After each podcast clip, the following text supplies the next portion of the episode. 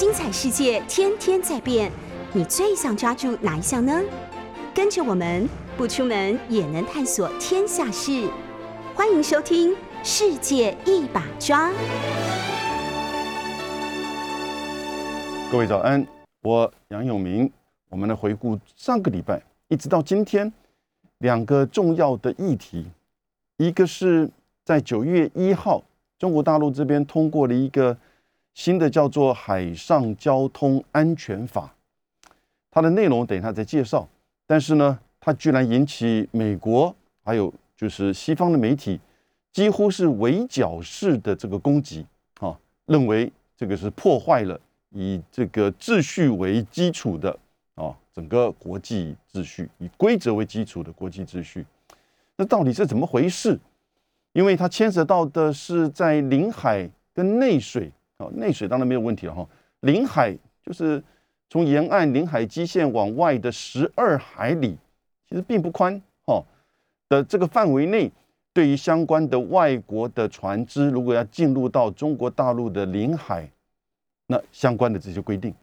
这个不就是很多沿岸国对于自己保护自己沿岸领海或者是岸上，不管是安全、卫生、移民哦，或者是反毒各个层面，对不对的这些规定？我们这个中华民国也有类似的领海与临街区法，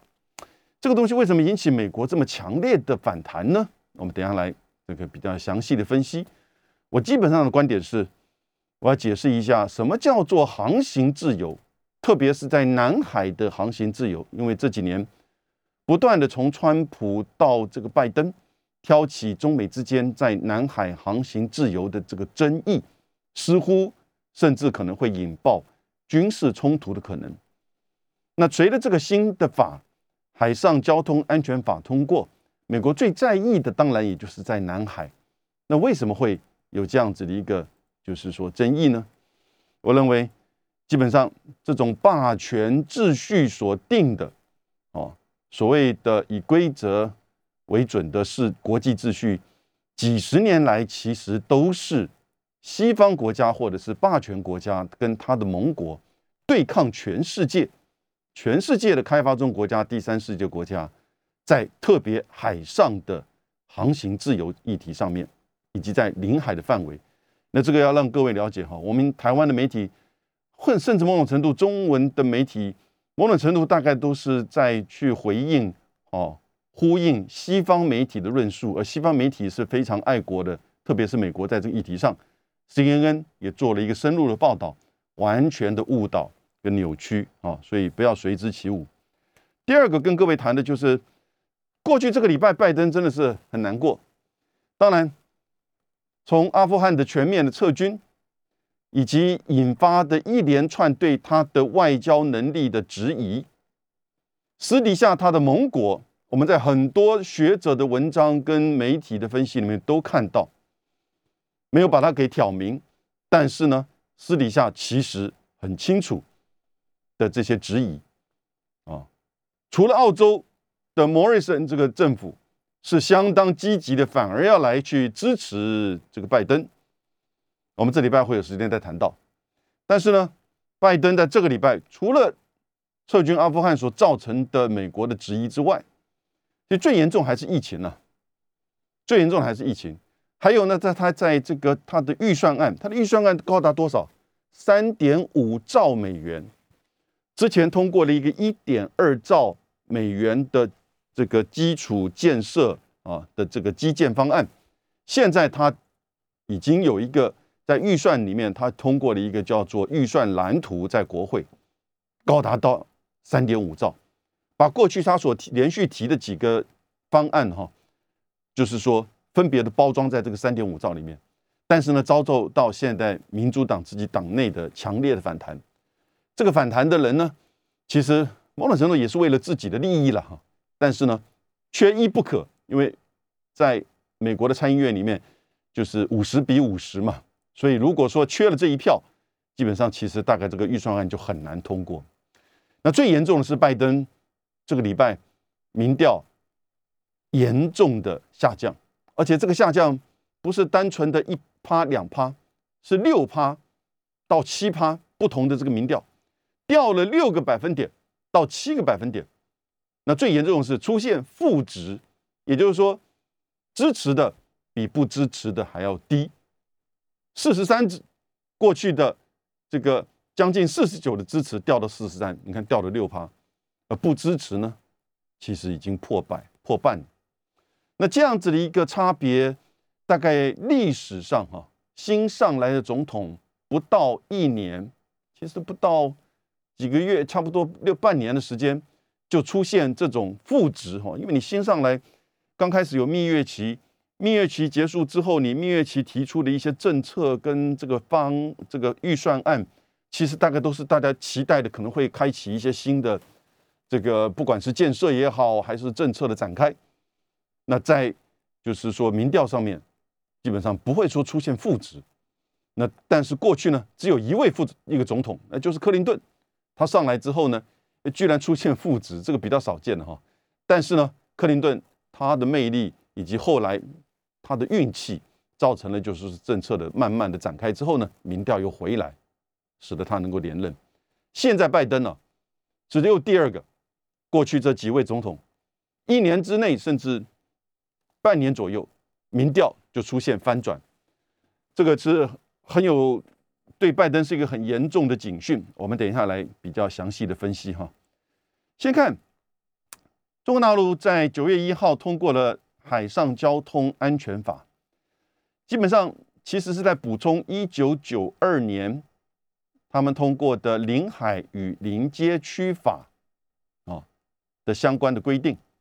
针对领海范围之内，包含内水，内水当然就是指的在这个领海基线以内，所以它基本上等于是陆地上的一部分哦，但是从领海基线从领海延伸过来的。那从领海基线往外延伸的十二海里，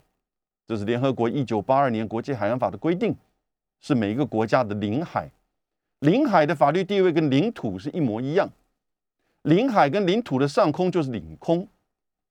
所以这就是真正的国家主权、法律政治最高的这个国家主权所在的这个范围。领海之外还有十二海里宽的叫临街区。哎，那就不是领海了，那个你国家的这个法律权利实行啊，就有很多限制。这个临街区外面呢，啊，如果你还能再延伸的话，就叫做专属经济水域，最高可以到两百海里啊，甚至再加一点。如果你没有跟别的国家有相邻或相像的话，在整个一九八二年所建构的国际海洋法的相关的规定跟秩序当中，哈。你就看到，其实国际海洋法过去是在一九八二年之前的，花了二十年的时间，国际社会在做讨论，哦，在做折冲。最大的两股势力，其实当然就是以美国为主的西方的海权国家和非西方的第三世界国家，几乎所有剩下的国家。那个时候，当然还有以苏联为主的，就是这些。这个苏维埃、苏联、苏维埃的这些这个这个共产主义国家，但是在海洋法的讨论上，主要就是美国对抗这些第三世界国家，而中间有好多的问题，所以美国到现在为止哦，他没有去签署海洋法公约，没有加入到这个海洋法这个公约里面来哦，因为他都认为这里面有许多跟他的国内法是抵触的，但是呢，他又认为许多海洋法的一些规定呢。呃，是符合他利益的，因为在这个折冲的过程当中啊，他取得了上风。中间一个最有名的案例就是这个无害通过权，海洋法第十七条就其实很简单的规定，也就是说，这个船舶得享有哦无害通过权，他并没有去分类什么船舶，商船、游轮、军舰、政府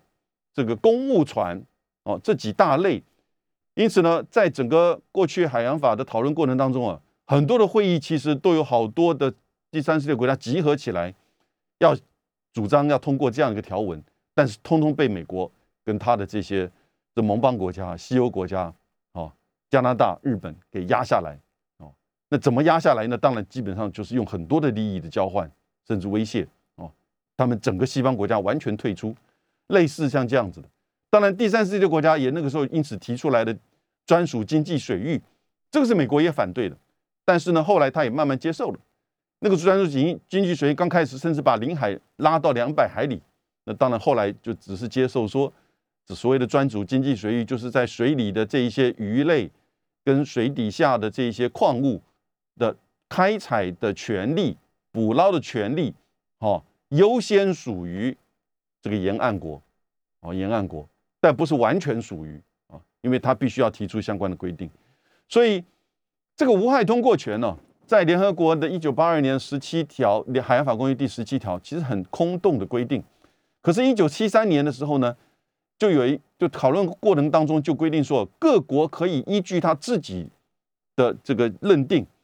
然后呢，采取只要不符不违反联合国海洋法的规定的时候呢，对于。进入到领海范围之内的这些船舶呢，可以有一些整个认定，也就是什么叫做无害，没有错，船舶是可以享有无害通过，但什么叫无害，这个可以由沿岸国自己来规定来认定。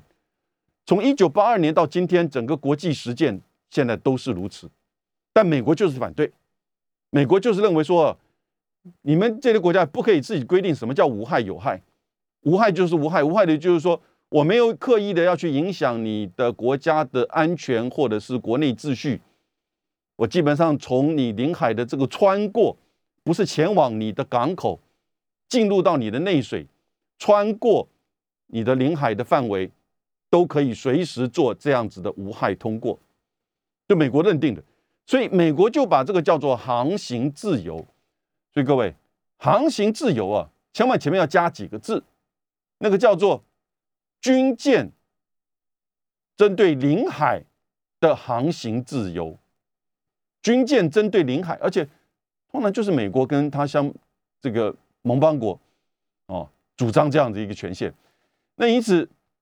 美国从大概七零年代开始，我刚刚讲一九七三年通过那个声明之后呢，美国一九七零年从卡特总统就开始推动一个叫做航行自由任务。哦，这个航行自由任务呢？对美国的海军而言呢，跟海权而言是很重要的。从那个时候开始，他在甚至一九八八年的时候，还跟这个苏联在黑海上发生这个船舶的碰撞，因为他进入到这个黑海，跟前一阵子英国的船只进入到黑海的情况很类似。在一九八八年的时候，美俄的这个美苏的船只哈，在黑海附近靠近，就是苏联的这个领海。的附近呢，发生船舶的碰撞，啊，军舰跟这个非军舰，哦，因此呢，这个事件当然差点就爆发，就是美苏之间的这个冲突，军事冲突。可是从苏联到就是甚至许多的南美洲的国家，现在这几年当然就是针对中国大陆在南海，美国当然同时有时候也会跑到印度去，这军舰呢跑到你的领海范围之内。绕一圈出来，说这是叫做这个行使联合国海洋法规定的无害通过，这是军舰的在领海范围内的航行自由。所以各位如果听的西方媒体告诉你说这个航行自由、海上安全，你会觉得对啊，你这样子一个限制，使得我们经过南海航道的这些商船或者是游轮，哦。这个天然气、一台天然气的这些船接，这个游轮，哦，就会造成就是整个堵塞，或者是整个海上交通的这种阻碍。各位，完全不是这回事。美国讲的航行自由，是在别的国家的领海范围之内。他认为你规定这个领海范围之内，如果有一些不符合美国主张的，也就不可以有任何的限制。你有任何的限制。限制这个军舰啊，或者是公共船务或危险船只，美国就认为你叫做过度的海权主张。这个话我们听到，过度的海权主张，到底是谁在做过度的海权主张啊？美国就认为说，你影响到航航行自由，他就会派军舰哦，到你的这个领海范围内去，看你敢不敢执行。去挑战你，当然没有一个国家敢挑战美国的军舰嘛，对不对？美国现在有全球有十一艘核子动力的航空母舰，哦，以及全球的军事的前进部署基地，在北大西洋公约国家就有十八个国家有驻军，在日本、韩国、澳洲都有驻军，对不对？美国的军队可以访问菲律宾，美国的军队也可以前往新加坡，得到新加坡的后勤跟相关的这个资源。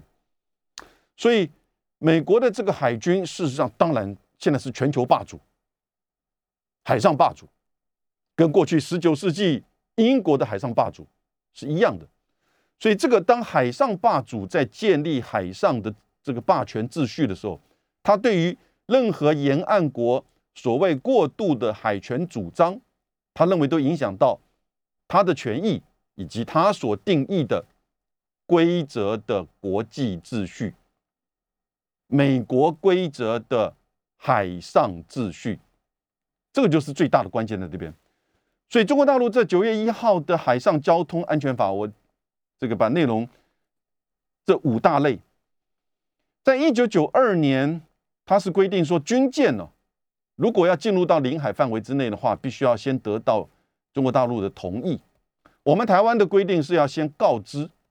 全世界超过四十多个国家都采取类似事先同意或事先告知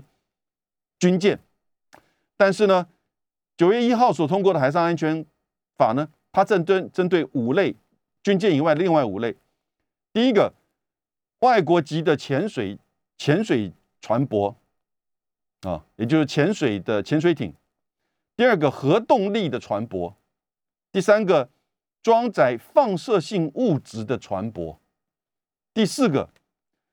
装载其他有毒有害物质的船舶；第五个，以及其他可能危及中共海上交通安全的其他船舶。各位，你听起来不是很合道理吗？你的核子动力、你的潜水艇、你的装载放射性物质，或者是有毒有害物质，或者我认定你可能对我的这个沿岸有影响的、有危害的这些船舶，最主要是前面这四大四大类了哈。第五类只是一个补充。你进入到我领海范围十二海里，难道不需要经过我事先的同意，或至少先告知我吗？这边一九九二年，中国大陆的领海跟临界区是说要取得事先同意。这个新的海上交通安全法只是说要先取得向海事管理机构报告，也就是必须要先提出告知。哦，也就你不一定甚至要取得我的同意哦，但是你要事先告知。当然了，你告知我，如果我不同意你，如果我不同意你，你还是不能进来。但是你告知我。通常这个大概就会取得，比如说会要求你提出相关的证明啊，装装载的这个物质啊，然后呢等等航程啊，呃航程目的地啊等等之类，为什么要进入到我的领海进行？就当然不是进入到我的港口港口，那就另外一回事了哈。经穿越我的领海行驶，这个就是所谓的无害通过。这个时候因为你的船舶是有害我的沿岸的安全，所以呢我就做个规定。全世界各国现在超过四十多个国家，绝大部分的国家其实都有类似的这样的规定。联合国海洋法也没有禁止整个国家的实践，事实上是表现出沿岸国可以自己规定什么叫有害，哪一些是有害的。军舰针对国家安全会有危害。那潜水潜水艇、核动力船舶、核的动力船舶只有哪一些？核动力船舶基本上大概都是军方的，对不对？还有呢，装载放射性物质、有毒有害物质这些规定，沿岸国可以做这样子的一些这个限制。我都还质疑哦，这个到二零二一年的今天才的中国大陆才敢面对美国的海上的霸权秩序，提出这样子的一个海上交通安全法。你就可以想象，全世界在美国的这个航行自由的这种压力之下，没有多少国家敢这么做。最多随着别的国家的规定说，军舰啊，因为军舰已经基本上其实很多的国家就觉得说，这个基本上进入到我领海，你随便一个炮发射一个炮弹，你就对我斩首攻击了，对不对？所以军舰的限制比较多，但是针对这五类认为可能会有害领海沿海国安全的这些五类的范这个范围哈，到今天的中国大陆的以现在的经济跟军事的力量，你换个角度看，才敢去通过这样子在九月一号的海上安全，像海上交通安全法，美国的海上。霸权秩序多强啊！从换一个角度，那另外一个角度，我们看哈，也就是说，在南海这一块，你看 CNN 呢，或者西方的媒体跟这个美国的这个发言人就不断的说，美国发言人说，这个是美国认定所有的国家不论大小都应该在领海权上遵循一套全国全球通用的规则。他这个全球通用规则就是美国所制定的。他说，哎，联合国海洋法规定的。那第一个，你自己没有加入联合国海洋法；第二个，联合国法是如此规定，它只是规定船舶，可是它没有禁止国家不可以通过自我认定什么叫有害无害。因此，他认为说联合法海洋法就是这套叫全球的适用的规则，那没有任何国家可以自己再去通过新的这个规则。因此呢，他说不要沿海，他认为只要是不损害沿海国的和平、良好秩序、安全，通过就是无害。但这个。是你认定还是沿岸国认定？沿岸国对自己领海范围属于主权范围内的领海的权限，难道都没有权利规定吗？而到今天的中国大陆，九月一号才通过这个条款，而美国跟美国的媒体、西方的部分的国家的反应是非常的激烈。我们等下回来，我再跟各位分析，在南海呢，南海的航行自由呢？我们谈到美国所建构的海上秩序，其实是一个霸权之下的海权秩序。虽然有一九八二年的联合国的海洋法，第一个美国没有加入，第二个美国对里面有利于他自己的条文做扩张的解释和执行。当然，在整个法律的制定的过程当中。他也用他的整个国家的权力，各位想想看，那是冷战期间呢，用他的影响力去通过有利于美国解释跟执行的法条，那就是所谓的无害通过。特别是针对在领海范围之内，沿岸国的十二海里内，这是国家主权的所在的地方，好，就跟你家旁边的这个土地，国家的主权事实上是最高的，但是呢。美国的认为，无害的通过任何的船舶，不只是渔船、商船，或者是游轮，以及军舰和政府公务船，都是一体，这个一体适用，完全都可以，只要是不影响沿岸国的安全秩序，它就可以行使无害通过，从 A 点进入到你的领海，然后另外从 B 点出来，这叫做无害通过。至于谁来认定不影响你沿岸国的安全秩序？美国就认这是美国的认定，他认为你不可以通过任何的限制，因为联合国海洋法没有限制，所以呢没有明文限制，所以你就不可以通过。但实际上的国家实践超过四十多个国家，哦，我觉得更多都有针对至少第一个军舰不可以就是随意的从你领海的 A 点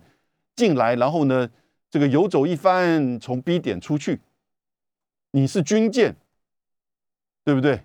以现在的这种军事的科技，你不要说十二海里，你事实上一定范围之内，你对沿岸的这个安全威胁那是非常庞大的。这难道不叫影响沿岸的安全吗？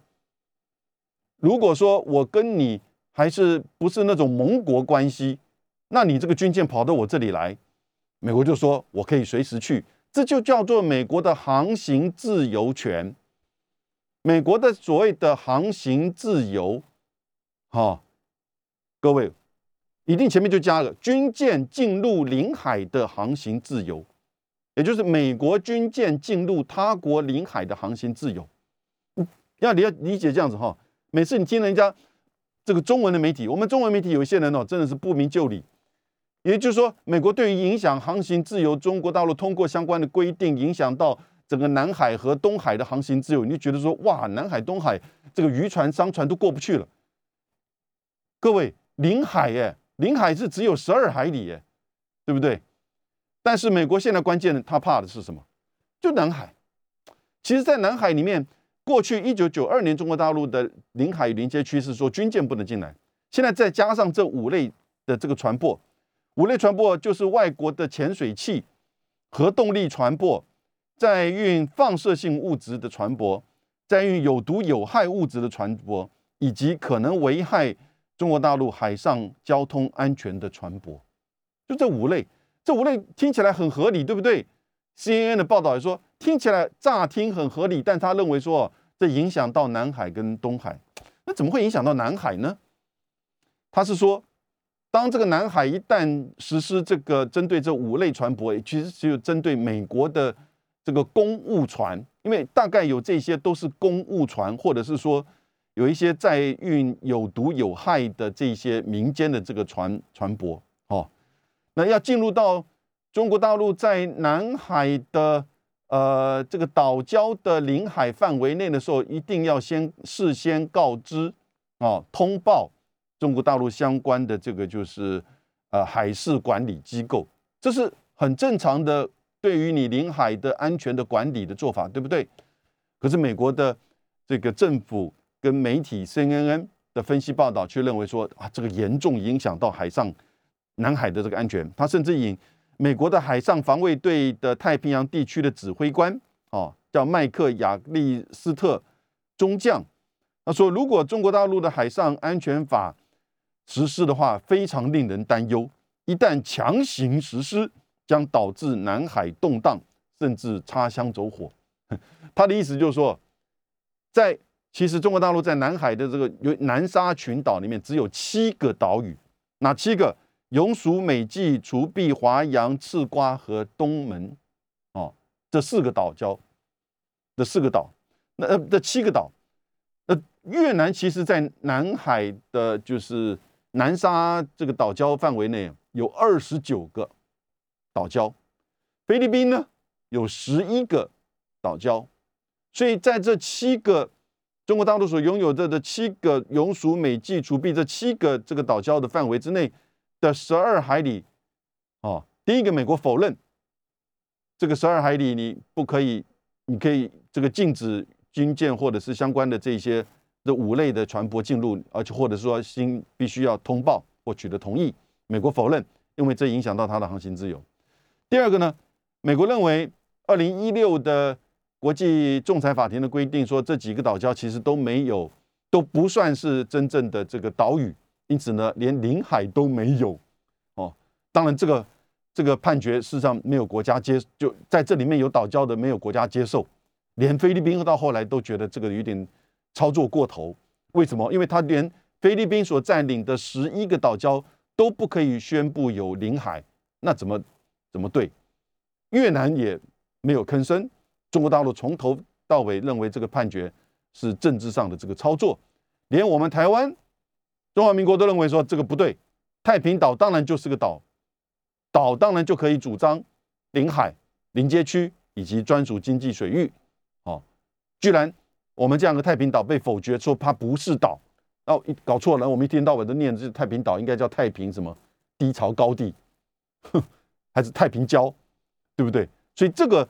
这个二零一六的联合这个国际仲裁法庭的规定，哈，现在只是在西方媒体以及美国的这个论述上会提到，在整个亚洲各国，哈，其实根本就不重视它。可是美国以这样子的为主张，认为在南海。中国大陆一旦实施这个海上交通法的话，会造成航海航行自由的影响。其实就针对美国军舰，在进入到这一些岛礁七个岛七个岛屿的这个领海范围。可是各位，如果去把南海的地图摊开，哈，我们在了解这些国际事务或者亚洲事务的时候，慢慢都要有个地图观，你要有个地图的这个概念在你的南海，这个在你的脑海里面，呃，可能是地理地图。也可能是冲突地图、经济地图，有很多种不同的地图会在你的脑海里面就慢慢的形成。而且你的冲突地图可能跟我的冲突地图不太一样，但是地理地图大家都一样，因为那是事实的地理。那在南海的范围之内，里面南沙群岛、南沙岛礁其实根本不在哦整个南海的国际水道之上，它比较偏东，靠近菲律宾跟这个马来西亚。的这一边，因此呢，整个所有全世界现在每天至少超过四分之一到三分之一的这种原油、天然气的运送，都是经过南海。那它的这个航程，其实上非常宽阔的南海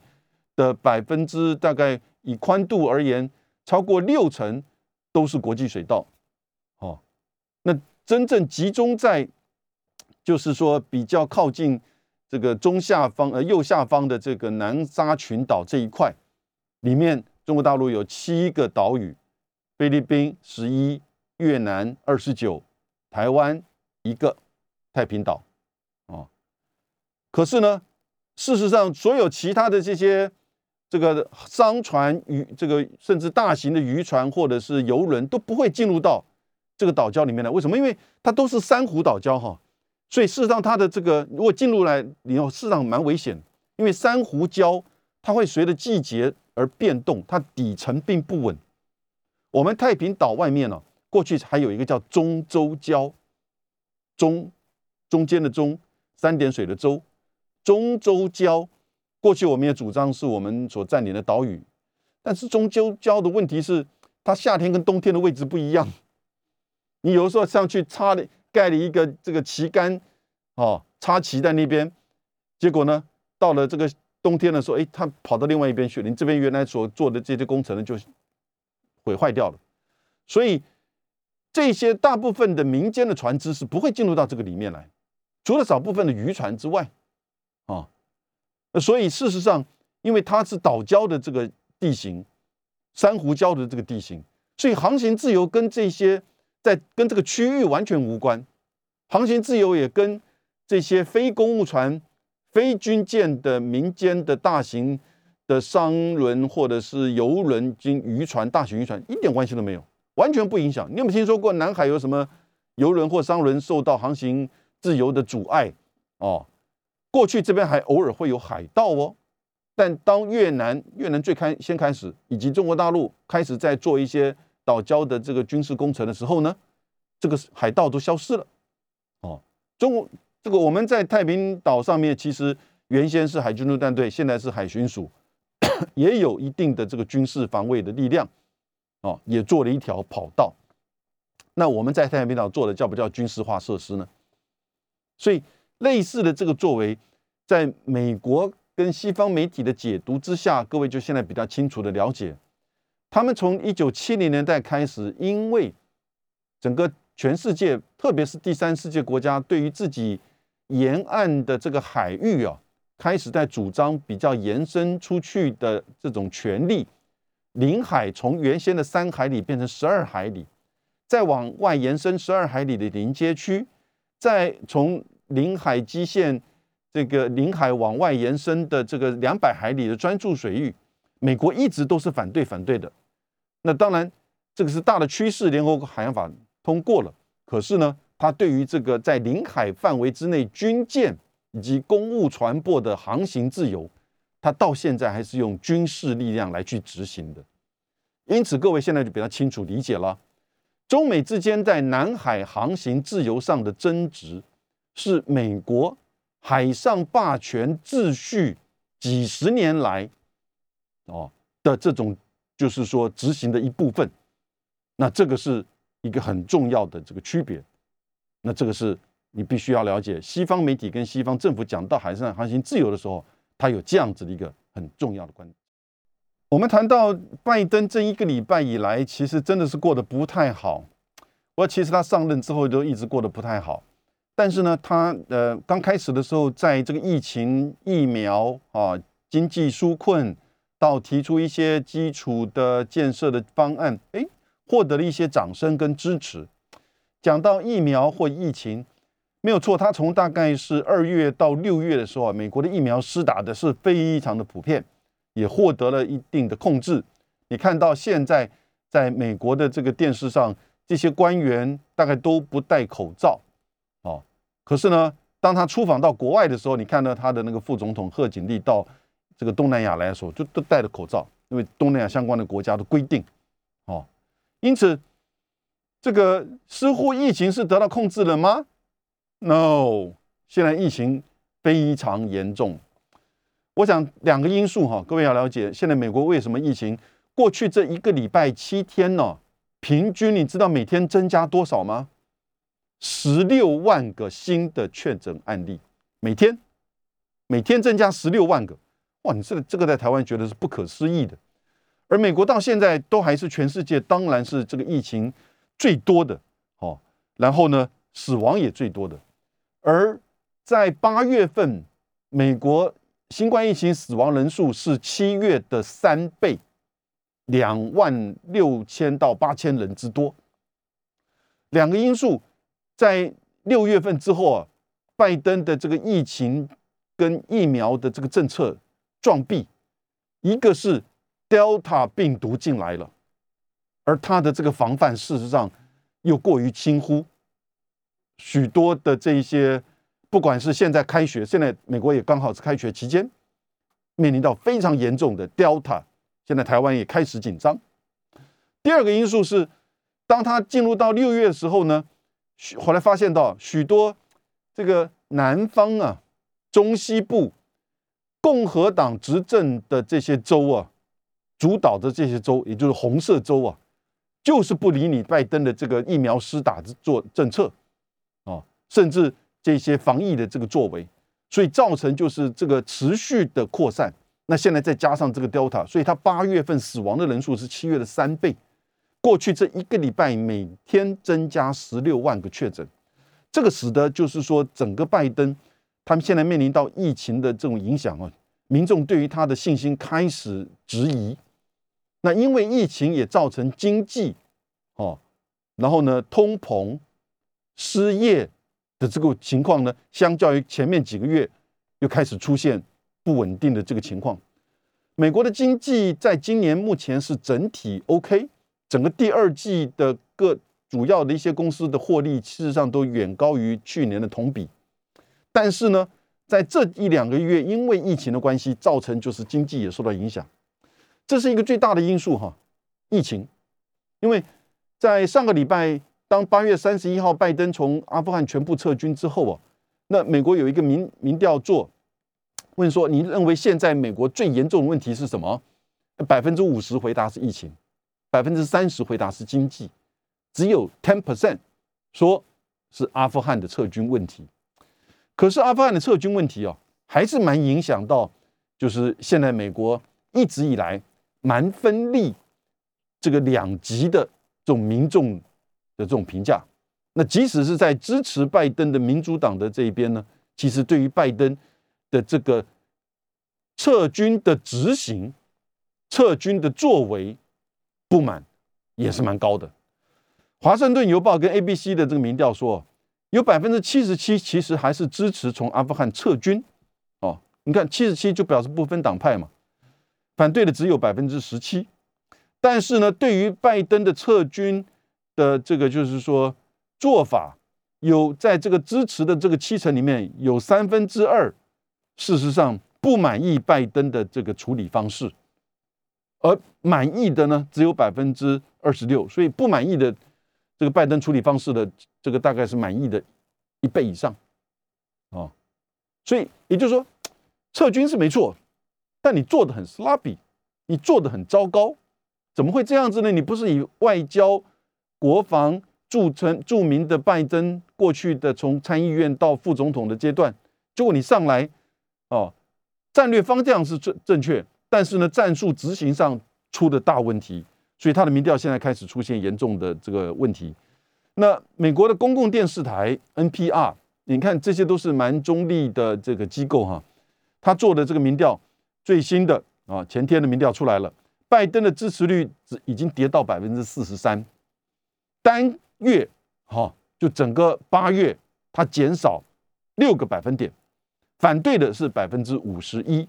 上升七个百分点。啊，而强烈支持拜登的呢，只在这个全国里面只有不到两成，百分之十九。强烈反对的居然有四成，超过四成，百分之四十一。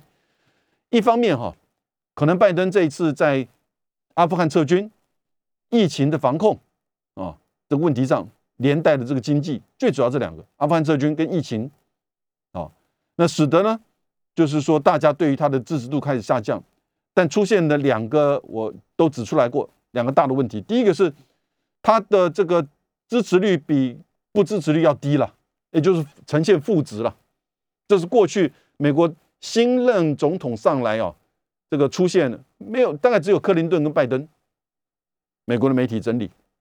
克林顿跟拜登，那克林顿后来当然就因此连任。那拜登有没有办法跳过这个问题呢？也就是说，他在上来初期就碰到这么严重的问题。第二个就是拜登现在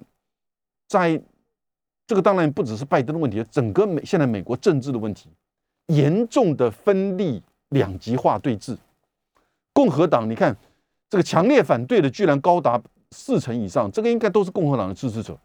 在佛罗里达州有一个餐厅哦，在那个八月三十一号呃八月二十六号克布尔机场发生恐怖攻击，造成美国军人十三个人死亡的时候呢，这个餐厅居然登了一个公告说，如果你过去投票给拜登或支持他，而现在依然如此，请你不要进入我的餐厅，我不服务你。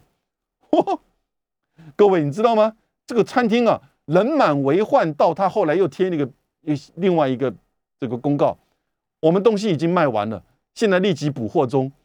哦，餐厅暂时停止营业。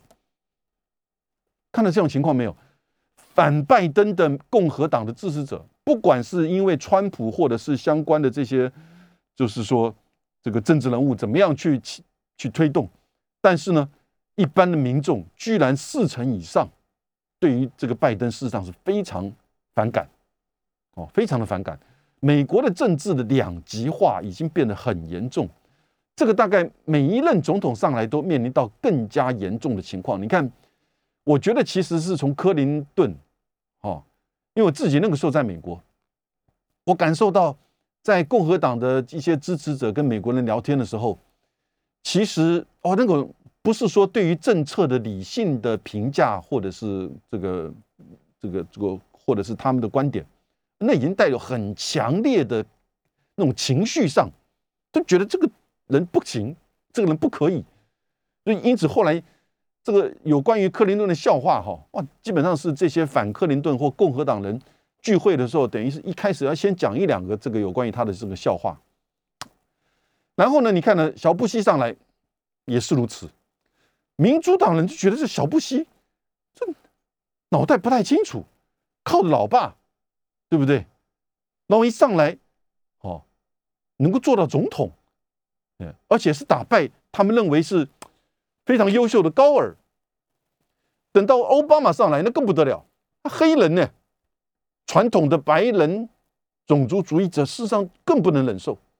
现在拜登上来，大家应该觉得说，哎，他是一个老政客。比较理性的，可是各位，那是因为川普。川普上来的时候，美国这个这些黑黑人呢，非洲裔的，或者是说这个西班牙裔的，更受不了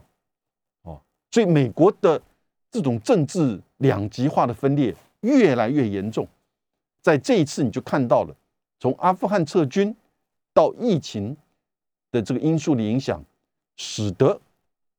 拜登在上来。半年左右，他的这个民调支持度就跌落到比不支持度还要低，呃，差四十三比五十一，是差多少？八个百分点呢？这蛮远的。而这里面百分之五十一不支持，里面事实上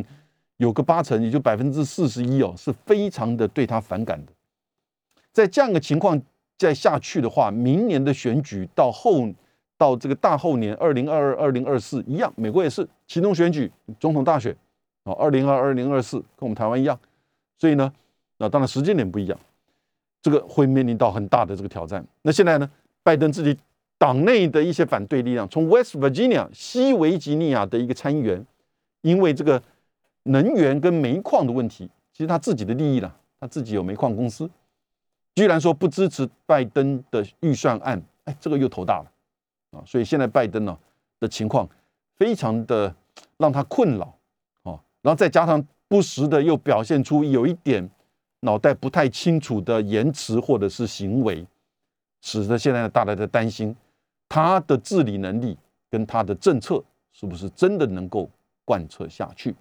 这是拜登上个礼拜痛苦的一个礼拜。今天到这边，谢谢大家。拜拜。